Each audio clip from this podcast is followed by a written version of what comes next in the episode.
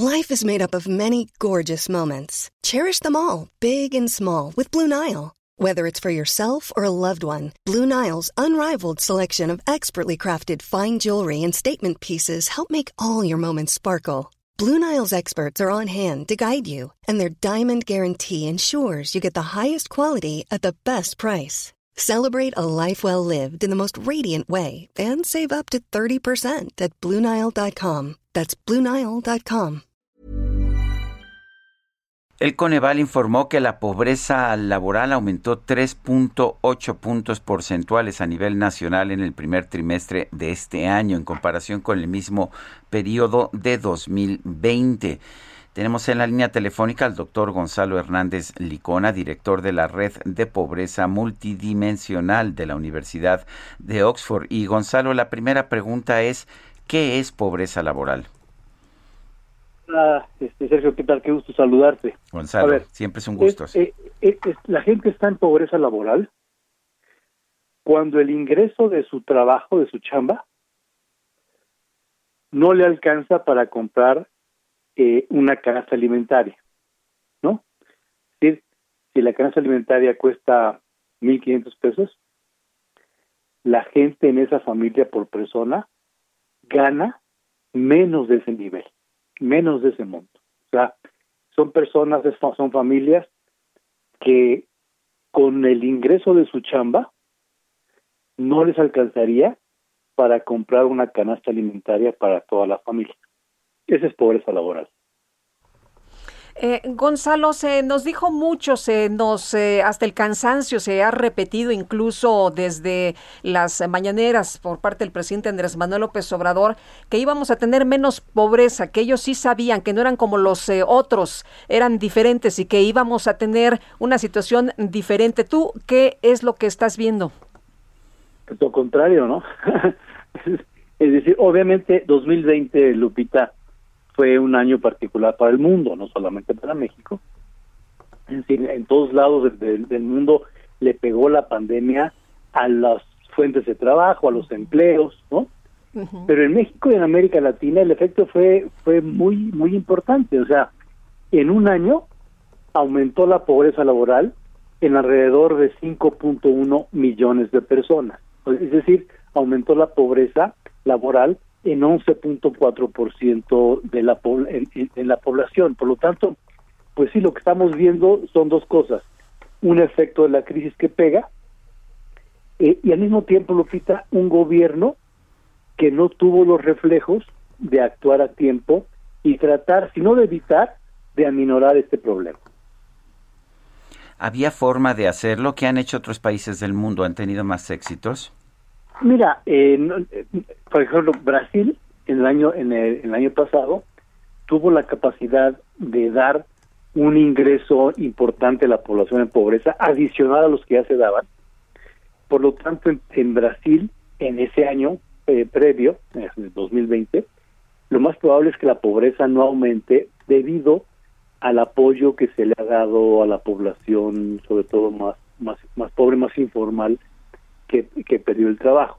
En México no hicimos prácticamente nada. O sea, en, México, de hecho, en México hubo una un, ejercicio de austeridad eh, increíble para un año de, pandemia y crisis, en donde en un año como esos, pues vale la pena romper el cochinito.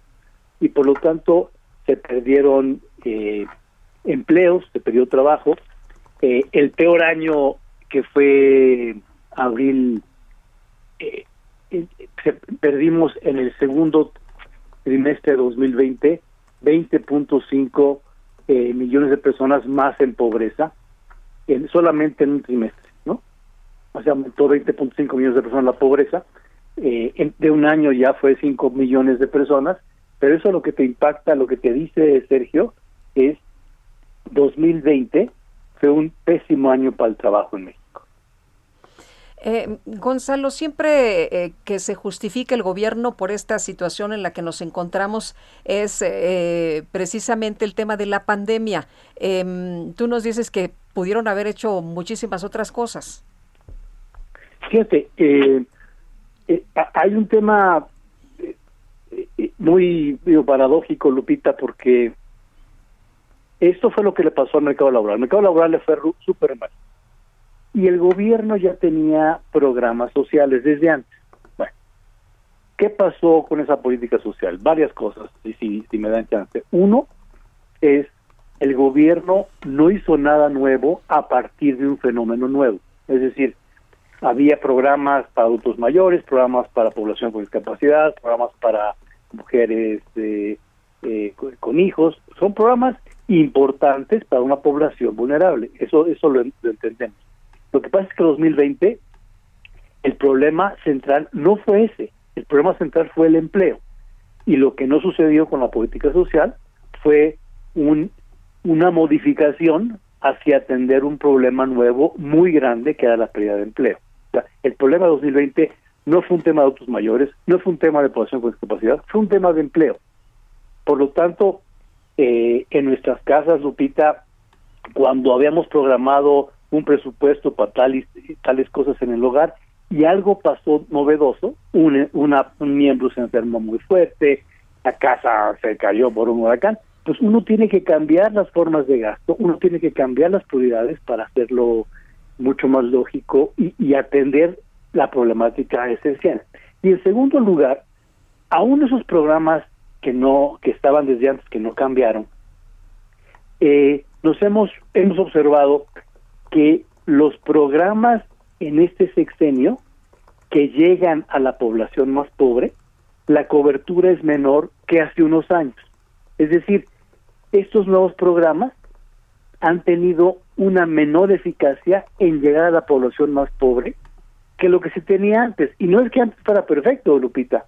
Por lo tanto, ni los programas se modificaron para tener prioridades nuevas de 2020, pero esos programas tienen un alcance menor en cobertura a la población más pobre que lo que se tenía hace unos años.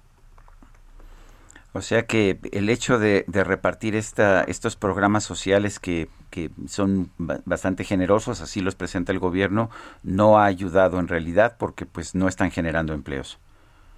No, eso, no son programas eh, para generar empleos, son programas de, de, asistencia que muchos de ellos pueden ser importantes, pero eh, que para muchas personas pueden ser relevantes, pero no han ayudado, eh, Sergio, a la problemática central de 2020 y déjame decir en esto, la cobertura de esos programas para la población más pobre es menor que hace unos años.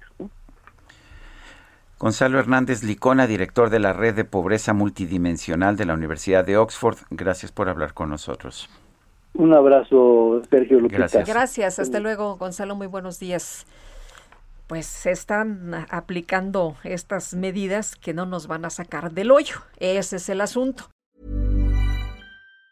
Tired of ads barging into your favorite news podcasts? Good news. Ad-free listening is available on Amazon Music. For all the music plus top podcasts included with your Prime membership. Stay up to date on everything newsworthy by downloading the Amazon Music app for free or go to amazon.com slash news ad free. That's amazon.com slash news ad free to catch up on the latest episodes without the ads.